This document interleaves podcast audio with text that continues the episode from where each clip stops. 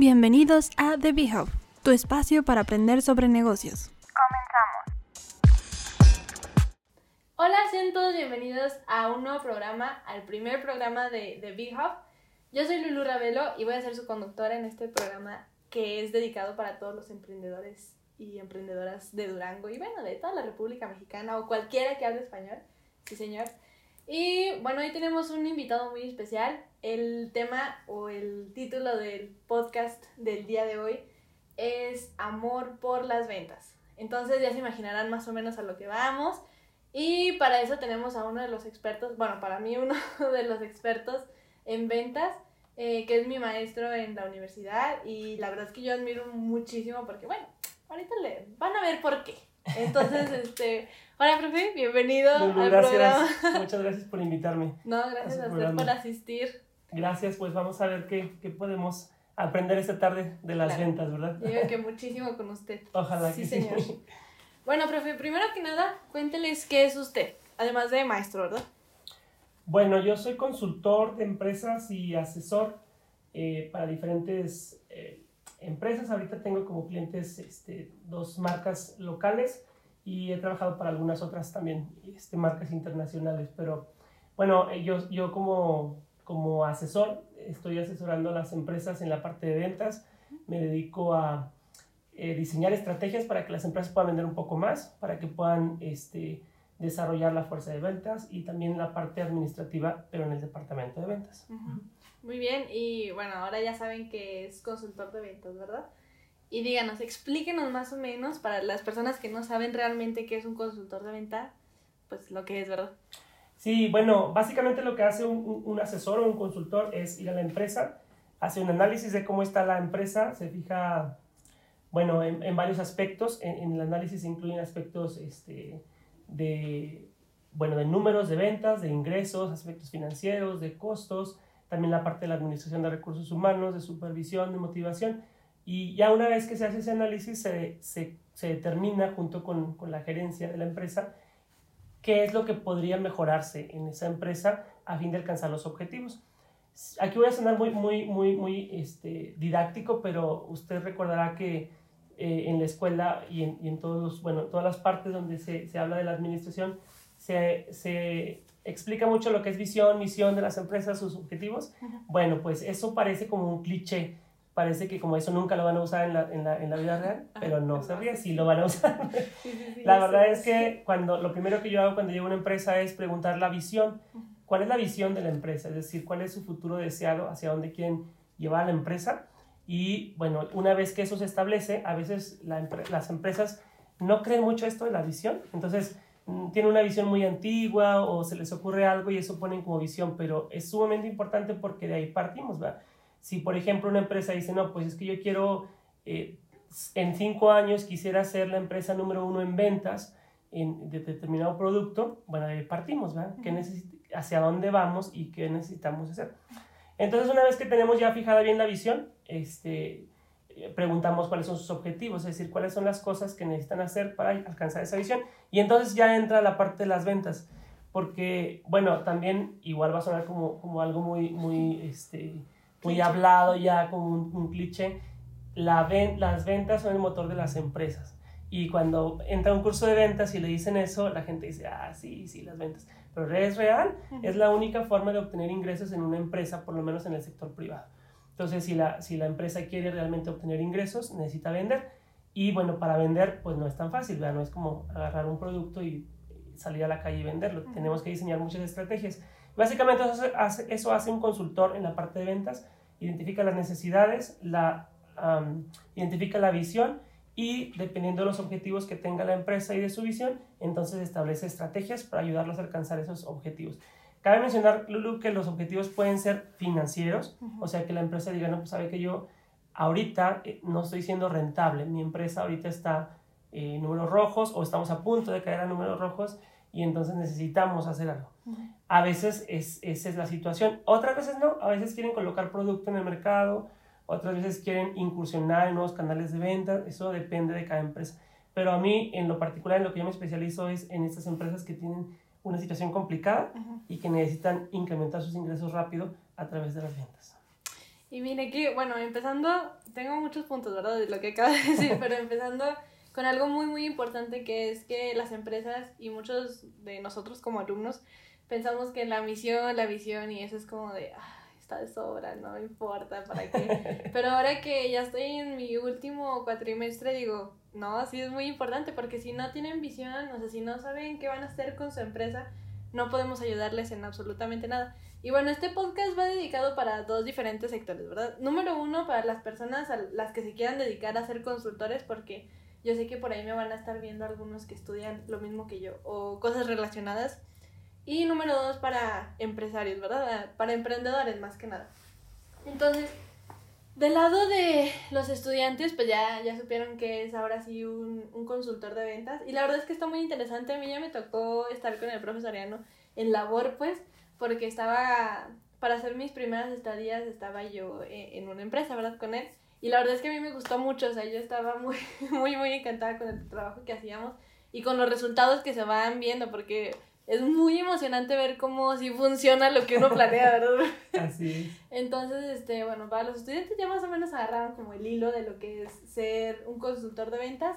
Y para los eh, empresarios o emprendedores que tenemos el día de hoy eh, viendo este, este programa o escuchándolo, este, yo creo que aquí hay puntos muy importantes que debemos tocar. Entre ellas que es, es muy importante saber a dónde quieres que llegue tu empresa, ¿verdad? Que ahí va la misión y la visión de esta. Luego, a corto plazo, tal vez de que quieran lanzar algún ah, producto, así como decía el maestro Soriano, eh, yo creo que es muy importante aquí como que recalcar que cuando uno no sabe tiene que acudir a las personas que sí, ¿verdad, profe? Porque hay muchas empresas como que quieren seguir avanzando y tal, pero se cierran y no quieren pedir ayuda, piensan que nadie los va a poder ayudar, o a lo mejor piensan que no existe alguien que se dedique exactamente a, ser consultor de ventas, ¿verdad? Entonces, Aquí hay otra pregunta que yo le quiero hacer, profe, que es más bien como dirigida a las personas que quieren ser consultores o dedicarse más o menos a este ámbito. Eh, ¿Cómo usted llegó a, a querer ser eh, consultor de ventas? Bueno, quiero que sea muy honesto con mi historia. sí, sí, pero aquí bueno, una honestidad. Mi historia es esta. Yo la verdad es que nunca pensé que, que me dedicara a asesorar empresas porque no estaba como en, mi, en, mi, en mis planes. La verdad es que cuando yo estaba mucho más joven, pues como todos los recién egresados estábamos ideal, ideando algunas cosas y así.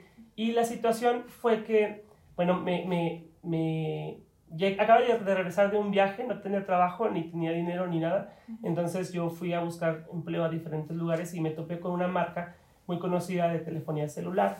este, y, y, me contrataron. Entonces yo estaba muy contento porque pues, estaba buscando trabajo.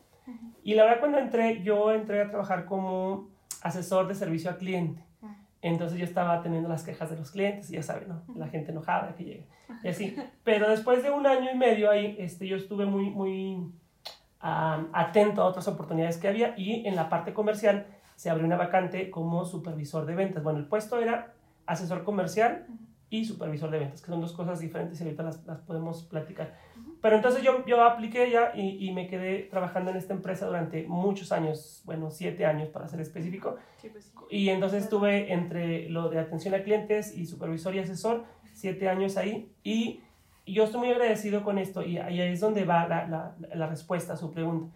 Yo estoy muy agradecido porque yo me formé en una empresa que es una empresa transnacional, una empresa internacional que, que tiene presencia en muchos países y entonces trae pues traía en aquel momento que yo estaba, pues todo lo, lo, lo que estaba trendy.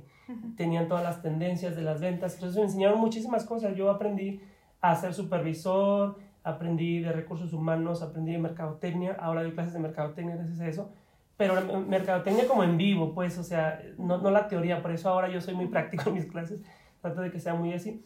Y entonces aprendí ventas, mercadotecnia, recursos humanos, ser asesor, capacitador, y, y, gracias a eso, a la formación que yo tuve en esta, en esta empresa, pues adquirí muchos conocimientos. Entonces me convertí también en un asesor comercial. Es decir, yo asesoraba a gente que quería ser distribuidora de esta marca, les ponía todo, el plan de negocios para que ellos empezaran, les hacía la parte financiera, la parte comercial, el mercado técnico y todo.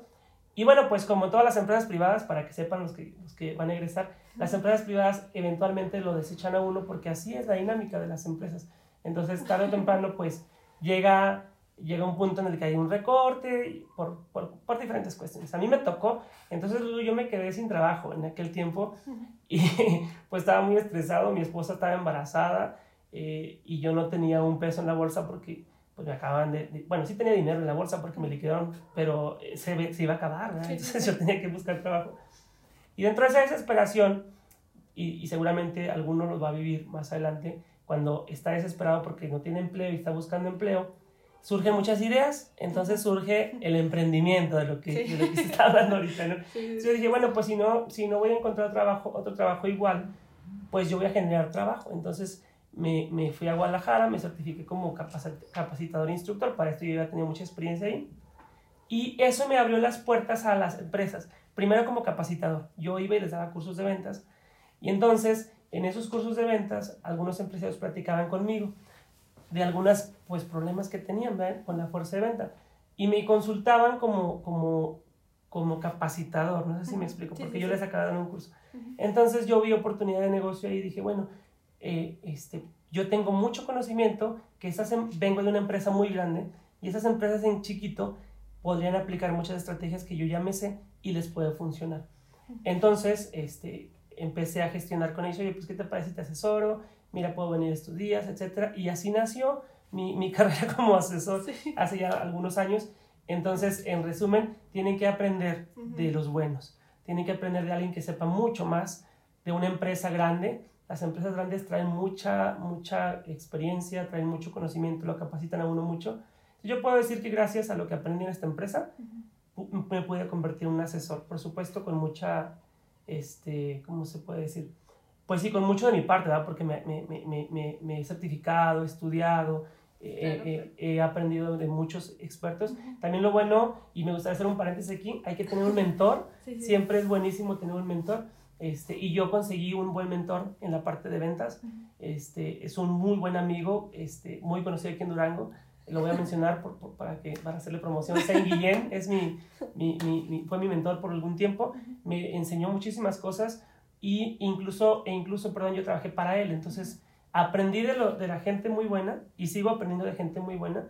Y entonces ahora yo puedo dar esos consejos a los empresarios. Entonces, en resumen, consíganse una buena empresa que los capacite lo suficiente, que les dé la oportunidad de practicar muchísimo lo que están aprendiendo, que se desarrollen y luego ahora sí, con esa experiencia que ya está probada en una empresa buena, fuerte y líder, ustedes pueden experimentar en, en, empresas más pequeñas y por seguro tendrán mucho éxito. Sí, e incluso con sus propios emprendimientos, poner cosas en práctica de ese tipo ayuda mucho. Se los digo. y bueno, aquí hay una cosa que bueno, yo digo que cualquier, em, en cualquier lugar aprende uno muchísimas cosas, o sea, buena o mala empresa, porque yo creo que a todos nos, los que hemos empezado como a trabajar nos ha tocado estar tanto en muy buenas empresas como en muy malas empresas. Sí, de todo hay. Obviamente no vamos a mencionar nombres, pero sí ha, habido muchos casos. Por ejemplo, a mí me tocó trabajar en una empresa en la que no, bueno, aquí les cuento. El punto es que yo también ahí aprendí muchas cosas. O sea, de lo malo aprendí cómo no hacerlo. O sea, vi cómo no ser un gerente malo, entre otras cosas, ¿verdad? Y cómo llevar a cabo más actividades que podrían hacer crecer muchísimo más a la empresa. Inclusive también te vas fijando, bueno, a mí que me llama mucho la parte del emprendimiento y todo esto, también me doy cuenta muchas veces, profe, que los mismos empresarios se arruinan a sí mismos por no querer hacer cambios en las empresas y todo eso. Entonces, así sea donde sea, aprendan, sean observadores, eh, sean analíticos y como dice el maestro, bueno, él es mi mentor, ¿verdad? Porque yo le pregunto así como que de todo lo que hago y cosas así. Gracias a que hice las estadías, mis prácticas, con mis primeras prácticas con el maestro, este, yo le agarré mucha confianza, ¿verdad? Entonces ya seguimos trabajando juntos, me estuvo contratando para otros proyectos y yo seguía aprendiendo, yo seguía aprendiendo y así le iba preguntando cosas entre clase y no clase, lo que fuera yo le seguía preguntando en otros emprendimientos que, que estuve teniendo, ¿verdad? Entonces, eh, sí, siempre es muy importante como seguirse cuestionando y como dice el maestro, o sea, a lo mejor él ya sabe muchas cosas de ventas y de cómo asesorar a otras personas, pero él se sigue preparando y yo creo que nunca debemos dejar de prepararnos porque siempre va a haber algo más que aprender, ¿sí o no, Siempre hay algo nuevo, sí, y como dice usted, eh, la experiencia también, pues, usted sabe que el mercado es muy cambiante, el- ahorita todo es muy dinámico, entonces lo que funcionaba hace dos años a lo mejor ahorita ya no funciona. Entonces por eso es la necesidad de estar aprendiendo. Y siempre que tenga una oportunidad, insisto, consíganse un mentor. Actualmente estoy haciendo una certificación, por eso estoy hablando mucho de mentoría, porque bien. estoy haciendo una certificación de mentoría Ajá, y aun cuando yo ya tenía varios mentores, ujú. ahorita estoy aprendiendo que, que la parte de mentoría es muy importante. Entonces, como usted dice, si encuentran a alguien que ya, que ya le sabe algo y que usted quiera aprender, pregúntele, acompáñelo, este, trate de, de- de- de- conseguir algún tipo de actividad con esta persona para que aprenda de su experiencia, ¿verdad? Y en cuanto a las ventas, pues también, una cosa que yo, me- me- bueno, usted sabe, desde que, que es, es mi alumna, yo siempre les digo, bueno, es que si quieres aprender de ventas tienes que vender, tienes que vender algo, ¿no? Entonces, si, si, si no vendes algo, pues ¿cómo podrías dar una, un testimonio de que sabes vender o de que sabes que funciona? Entonces, siempre hay, siempre hay que estar vendiendo. Ujú. Y en una ocasión yo le decía a unos alumnos, porque se, se, se, se les daba mucha risa, pero decía, es que yo vendo top, este, betterware y, y vendo por catálogo, y no porque, digo, la verdad es que la, la, la- la necesidad económica pues a veces es muy fuerte, pero no tanto en ese sentido, sino porque siempre aprendes nuevas estrategias de, de algo, ¿no? Recientemente un alumno me pregunta, bueno, me, me, me contactó para venderme de una marca muy conocida de sartenes y, y, y, y le dije, no sabe que yo ya tengo, ya tenemos la, la, la, la- Toda la batería. toda la batería completa. Y luego me dijo, profe, ¿pero quién le vendió? Dije, no, yo fui un vendedor. O sea, yo fui un vendedor y hay que incursionar en diferentes cosas. A veces la gente le da risa porque dice, oye, pero ¿cómo es que anduviste ahí? Sí, ¿por qué no? O sea, si ahí vas a aprender, ahí tienes que estar. No hay que despreciar ningún Mm. tipo de vender nada, porque, pues inclusive, o sea, con cosas súper sencillas se aprenden un montón de cosas. Inclusive vendiendo dulces en el salón, amigos, se aprenden muchísimas cosas y dices, está buena esta estrategia, no, esta no lo voy a hacer. Y así va aprendiendo uno. Y, ay, está fuerte, está fuerte. Pero bueno, ahora, profe, ahora ya que ya vimos como el background de toda su historia y de por cómo llegamos aquí a ser consultores, ¿verdad? Este, quiero preguntarle, ¿qué tips podríamos, bueno, cuáles son como los primeros pasos para tener éxito en las ventas? Ya hablando de una empresa pequeña, hablando como de pequeños emprendimientos que han surgido en la pandemia o antecitos, pero que sean un poquito desde el, o sea, que vayan creciendo, ¿verdad? Desde el comienzo. Desde el comienzo. Bueno, pues el primer, tips, el primer tip, perdón, es no tener miedo a vender. Ujú. A veces la gente tiene muy buenas ideas. A mí me ha tocado ahora en la pandemia mucha gente que me dice, oye, sí quiero hacer esto y quiero hacer aquello. Y, y se quedan en la idea. O sea, la idea es buena y todo, pero les da el temorcillo de publicar algo en las redes sociales o de, de, de hablar con tus amigos y decirlo, oye, estoy vendiendo ahora esto, ¿no? Y, y creo que esa es una de las primeras barreras en las que cae una persona. Entonces, el primer tip es que no tengan temor. O sea, yo siempre, por ejemplo, cuando asesoro a empresas más grandes o a empresas pequeñas o a un alumno, yo siempre pienso esto y le digo, es, un, es una, una mentalidad que yo tengo. Mientras no pierdas, ya ganaste. O sea, ya ganaste porque a lo mejor no vas a ganar dinero, pero vas a ganar la experiencia, como usted decía, de qué sí funcionó, qué no funcionó, o sea, de qué sí debo hacer, con quién sí debo de ir, con quién no. Entonces no, no perdiste nada, ni siquiera tu dinero. Y yo pienso que también, pues, si, si saben un poquito de negocios, van a saber, pues, que hay que tener un punto de equilibrio y que vender ciertas piezas para no perder ni nada. Y eso es súper importante, porque a veces en, en la escuela los chavos dicen, ay, profe, pero es que otra vez el punto de equilibrio y que quién Mi sabe sufrimiento de ahorita, profe, integradora. Entonces, no sí es necesario, ¿por qué? Porque tienes que llegar, tienes que saber al Sí. menos cuánto tienes que vender para no perder. Y de ahí todo es ganancia. Te digo, puede ser una ganancia, pues lo que percibe uno, lo que persigue uno es la ganancia económica, Sí, sí, pero también la experiencia. Entonces, bueno, primero no tengan miedo a vender. Y después, el segundo tip que yo puedo dar es que eh, no se emocionen demasiado cuando vendan mucho. Porque hay veces que, al contrario, hay gente que no se anima, pero hay gente que se anima y está vendiendo mucho y piensa que ya la hizo. Las ventas son muy, muy relativas. A veces Cambiantes. suben Ajá. y a veces bajan, ¿verdad? Yo lo he visto con empresas en las que a veces estamos en, el, en la punta del éxito con las ventas y pasa una pandemia como la del año pasado y las ventas se caen. Y hay que luchar otra vez por regresar al, al, al punto en el que queríamos estar. Entonces, no, tampoco, no, no hay que emocionarse demasiado. Si estamos vendiendo mucho, qué bien, pero tómenselo con calma. Sí, ok. Y sepan que eventualmente las ventas que estaban muy arriba se van a bajar. Y tampoco tenemos que deprimirnos ni No. sentir que ya Tranquilos, amigo, tranquilos. porque eso lo he visto con Ujú. gente que, que dice, no, pues es que ahora qué, ya no estamos vendiendo igual, ahora qué vamos a hacer, y entran como en un estado de desesperación. Las ventas son así, así como podemos vender el día de hoy mucho, mañana se cae y nos podemos levantar y ir y bajar, así son. Entonces, esa es otra, otra cosa. Las ventas son relativas, a veces suben, a veces bajan, pero es normal. No pasa nada. Sí, sí, sí, en eso tiene mucha razón.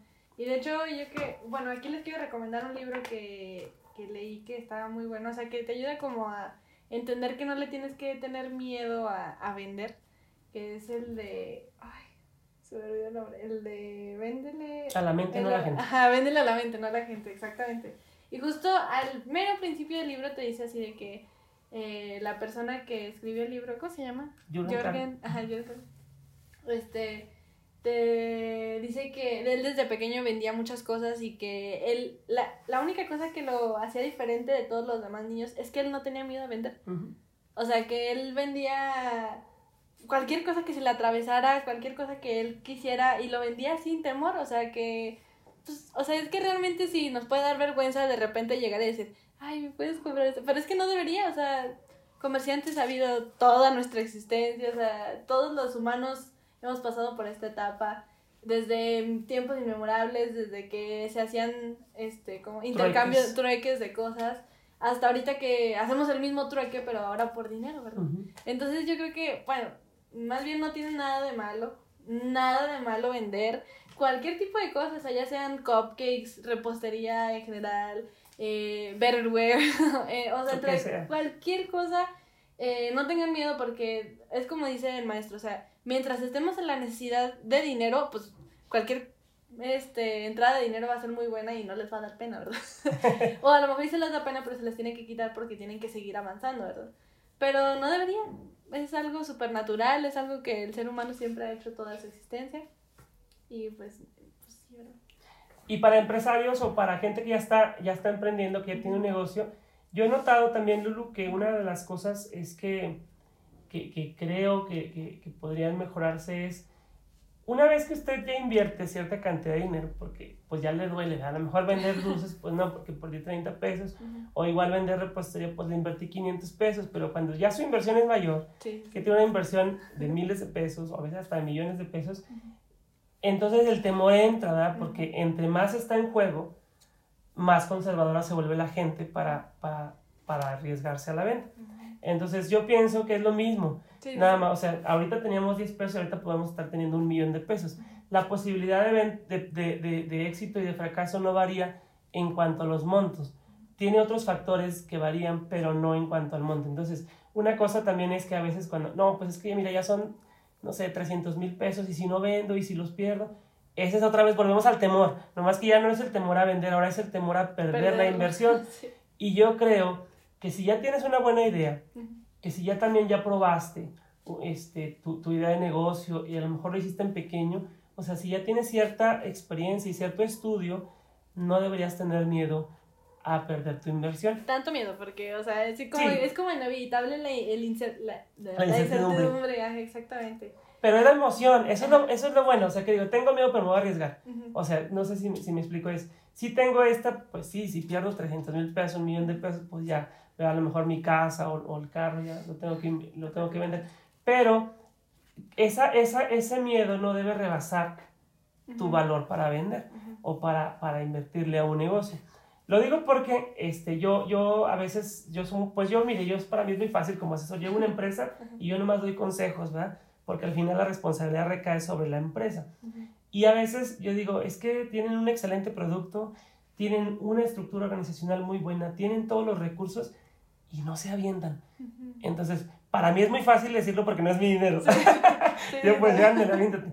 Pero no, no es eso, o sea, para mí es muy fácil decirlo porque tienen, tienen todo Ujú. para poder tener éxito, pero a veces les falta el valor. Ujú.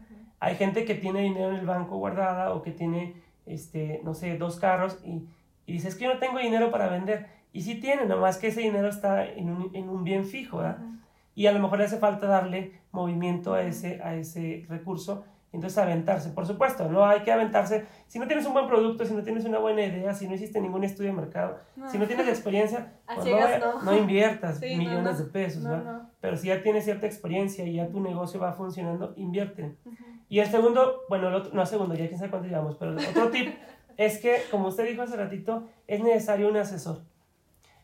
Yo van a decir que me estoy promocionando aquí, pero no es así. Un asesor puede ser una persona como yo que se dedica a asesorar y que le pagas, pero también puede ser alguien de tu familia que ya tiene un negocio, puede ser tu papá que ya pasó por esas experiencias, puede ser tu hermano que ya tiene trabajando mucho tiempo en una empresa. Sus maestros. Sus maestros, exactamente. Alguien que ya sepa puede convertirse en tu asesor. Y quiere decir que no es que te vaya a decir exactamente cómo hacer las cosas, pero te va a dar muchos consejos, que te va a decir ciertas cosas que tú no sabías y que esta persona ya las probó. O también te puede advertir, no sabes qué, Lulu, no, por ahí no va, ¿eh? O sea, esto está muy arriesgado, mira, piénsalo dos veces. Entonces, este tipo de, de, de asesoría siempre funciona. Y a veces a la gente le da, bueno, suceden dos cosas. Uno le da vergüenza preguntar, que yo creo que la vergüenza pues nos la podemos quitar rápido. Y otra es el orgullo, nos gana el orgullo. Decir, no, como yo le voy a preguntar, o sea, no, quiero que vean que yo, que yo sé, que yo soy el menoveno, que yo voy a ganar dinero. Es el orgullo le resta esta posibilidad de ser asesorado por alguien. Y una empresa que ya está funcionando y que ya tiene ingresos, es una buena inversión, un asesor. Pues, y yo conozco empresa, bueno, la empresa en la que usted estuvo y que yo estuve, ese, ese empresario yo lo admiro muchísimo, Lulu, porque tiene asesores, asesores financieros, asesores contables, asesores legales, asesores de ventas, asesores de marketing, asesores de sistemas. Por eso tiene la empresa que tiene porque él no sabe de sistemas, él no sabe de finanzas, él no sabe, sabe a grandes rasgos, pero no es especialista. Bueno, el punto es que es muy importante que los empresarios, emprendedores, cualquiera que tenga una empresa, se dé cuenta de que es muy importante también que tengan asesores. Así como decía que el dueño de esta empresa tiene asesores para toditito, eso es perfecto porque no podemos saber todo, o sea, como uno como emprendedor está bien, ¿verdad? Que sepa cómo hacer pasteles, por ejemplo pero no, no te vas a poner también a investigar muchísimo así a profundidad de ventas y luego de cosas legales y de un montón de cosas que, de hecho, o sea, ahora que lo estamos viendo yo que mi carrera es literal abarcar todo eso, es muy difícil, profe, o sea, de verdad es muy difícil. Si, por ejemplo, ya ahora, hasta ahorita estoy entendiendo como que ya estamos como muy concentrados en una sola cosa, ¿verdad? Como estudiantes. Por ejemplo, a mí me gusta mucho la mercadotecnia y yo estoy muy concentrada en marketing estratégico, mercadotecnia, este, tanto publicidad como, pues, como decía, estratégica. Y luego otros están más dedicados a finanzas y luego otros más les gustó más, bueno, como por el ámbito legal. Pero así como abarcar todo hacia la perfección está cañoncísimo, ¿verdad que sí? Sí, está muy complicado. Entonces, este, bueno, yo sé que cuando van empezando un negocio, cuando se va empezando un negocio, pues sí, no puede tener la asesoría de muchos porque no hay de dónde, ¿verdad? Por eso yo les decía que los asesores no necesariamente son bajo un salario, sino que pueden conseguir la ayuda de alguien más que ya le sepa a los negocios. Pero una vez que la empresa ya está muy establecida, que ya tiene recursos, sí sería bueno invertir en asesores. Y es, es muy importante, fíjese, actualmente estoy trabajando para otra empresa y, y es, un, es un, un, un, rubro que yo nunca había pensado que podía trabajar asesorando, pero bueno, las ventas son las ventas, ¿verdad? Entonces se dedican a la venta de, de producto, de, de alimento para ganado. Ah. Entonces, este, ellos recurren a, a, la asesoría porque eh, lo que decíamos, ¿verdad? Eh, el, empresario es, eh, sabe mucho de esta parte, tiene acompañado, está acompañado de gente que le sabe a, a, las ventas, que le sabe a la administración, pero en general necesitan una, una, una guía, pues, para todos esos conocimientos, pues llevarlos por un lado. Entonces, también esa es una de las funciones de un, de un asesor, darle, darle dirección a los recursos con los que la empresa ya cuenta. Porque a veces no es que la empresa no tenga gente que no sepa, sino más bien está desorganizada. Y entonces un asesor llega básicamente a poner las piezas en su lugar y básicamente cuando las piezas ya funcionan, porque ya, tenían los recursos y todo, el asesor se va porque ya no es necesario para, para esa empresa. O sea, ya hizo su función y ya logró encaminar al asesor. Entonces tampoco es que la empresa tiene que estar casada con un asesor este, por, por, hasta que la muerte lo separe. No, no, no es así. O sea, el asesor puede venir a apoyar en un tiempo y luego se va y si se requiere puede regresar o puede regresar a otro asesor. Entonces, es, es importante. en cuanto a las ventas, bueno, sí es súper importante que, que, los que están emprendiendo un negocio que le den la importancia a la parte de las ventas. La, la venta es lo más importante, de ahí vienen los, los recursos, eh, el dinero, pues. Y una cosa, hablando ahorita de mercadotecnia que usted decía, porque yo doy clase en, este, en esta carrera, de licenciatura, desarrollo de negocios y, y mercadotecnia, hay un error este, que, que, siempre, bueno, hay una línea muy delgada entre la mercadotecnia y las ventas. Esa línea, por muy delgada que sea, existe. Entonces también tenemos que entender que, que, la gente dice, no, es que yo, yo voy a vender en las redes sociales y nomás publicas una foto o mandas mensajes, eso realmente no son ventas.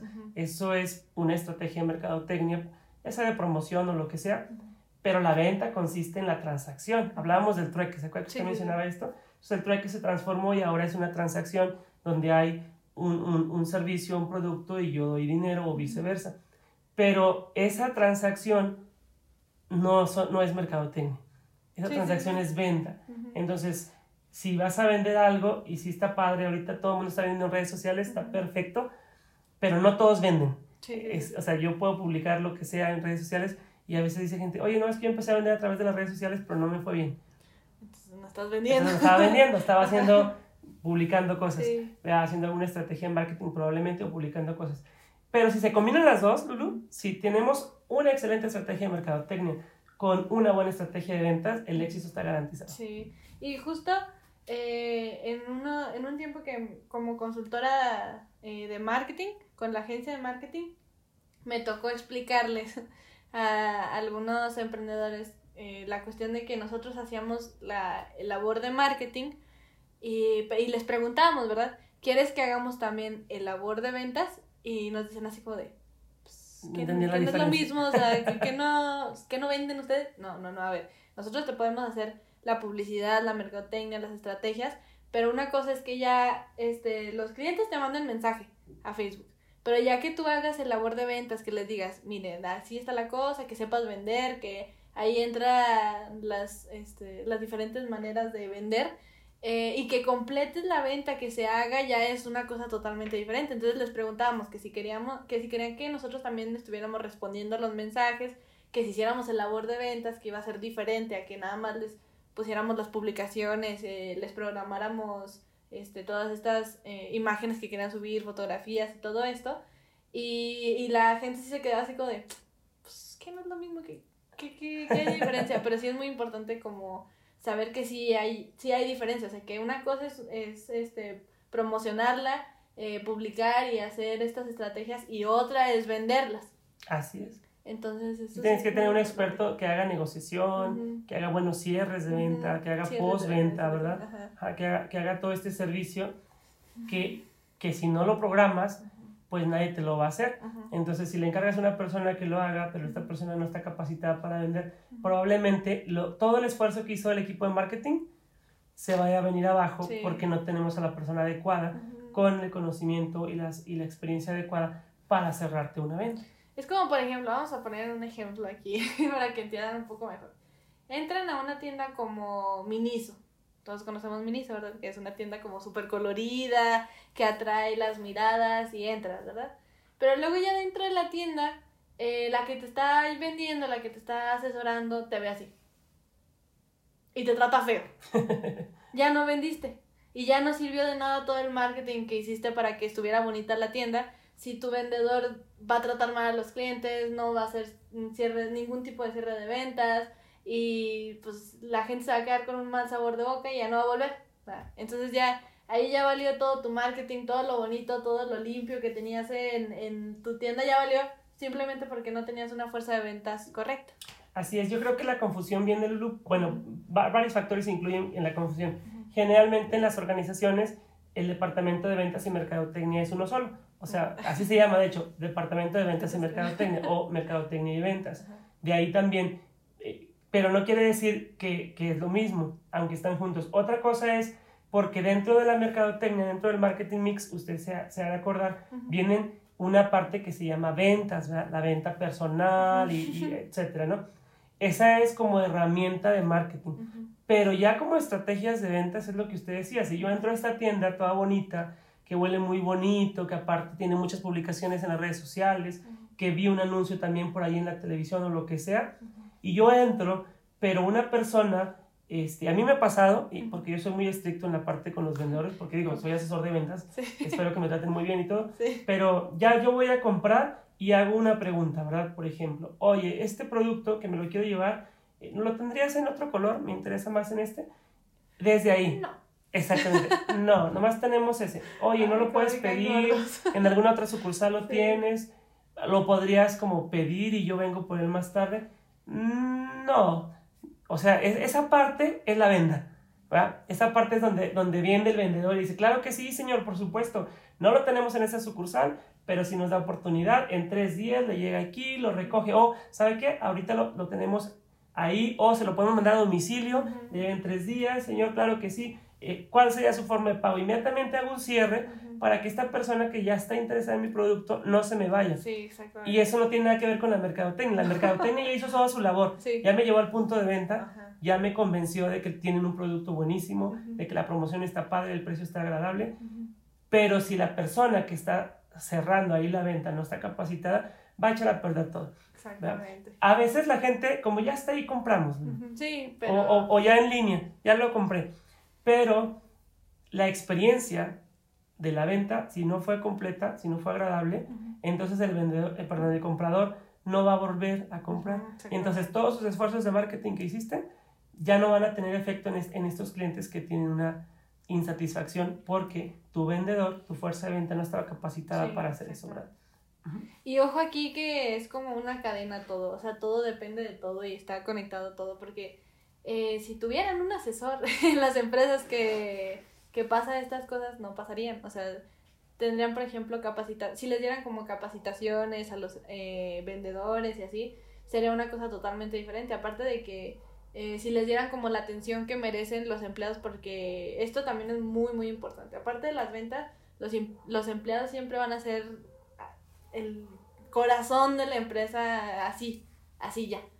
Porque Exacto. si no están felices ellos, no van a hacer su trabajo bien, van a estar todos inconformes, van a ahuyentarles a todos los clientes, no van a vender nada a ustedes, no van a ganar nada a ellos y van a terminar todos enojados. Y se va a armar un ambiente de, de trabajo así muy tenso y muy feo y la gente no va a querer ni trabajar ahí, ni comprar ahí y todo va a ser un desastre.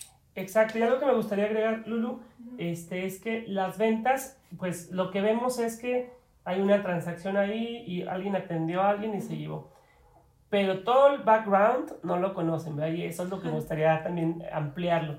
La, la parte de las ventas implica pues que hay que tener un control de, la, de, la- de las ventas, hay que tener sistemas Sí. que, mane- que te manejen las ventas, eh, que también tienes que saberle a los inventarios, que también Ujú. tienes que saberle a la parte de, de- de los precios, que tienes que saber negociar, que tienes que saber facturar, que tienes que saber todo esto eleme- todos estos elementos que van detrás de una venta, ¿va? Ujú. Por ejemplo, yo, yo, usted me puede decir, eh, profe, le voy a vender este, unos cupcakes, que, que dice, están muy buenos y todo. Yo le digo, sí, Lulu, sí, sí los necesito, me, me va- me van a, me van a gustar mucho, los quiero ya.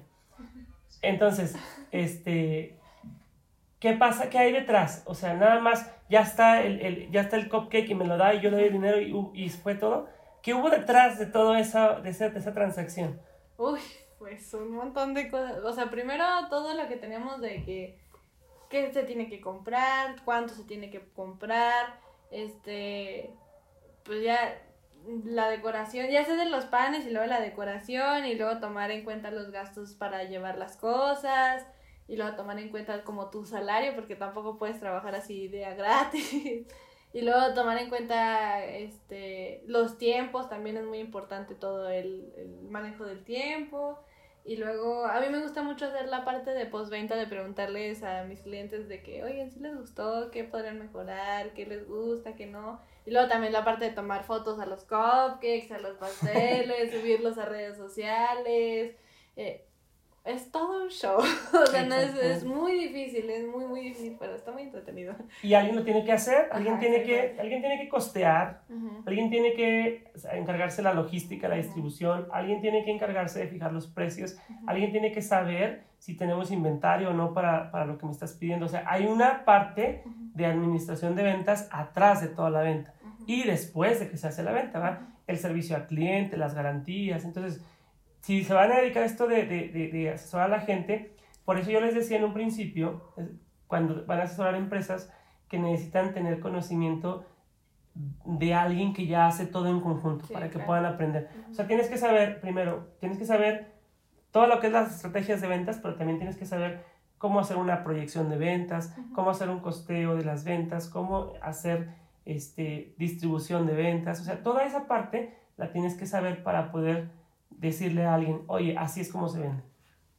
Así es como esto lo quitas esto lo pones y te ahorrarías esto si haces esto y te sobra personal o tu personal está ahorita rebelde, no, es, no, no, no se puede trabajar con ella. Esa parte que va detrás es la parte que los asesores vemos. Sí, sí, sí. O sea, es donde nosotros vemos, no, sabes que tu producto está muy caro, tienes muchos costos, la rentabilidad es muy baja por esto y por esto, sube el precio o bájalo, ponlo en promoción.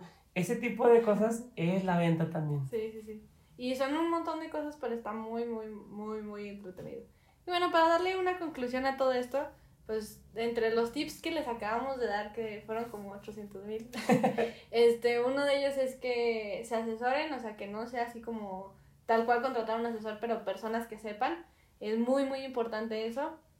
Número dos es que tengan bien clara su visión y misión, que sepan a dónde van y qué quieren lograr y en qué momento lo quieren lograr y ya poco a poco van haciendo sus estrategias de cómo lograr, por ejemplo, sus metas a corto plazo, a mediano plazo y a largo plazo, pero para todo eso es muy importante que sepan su visión y su misión, amigos, ¿ok?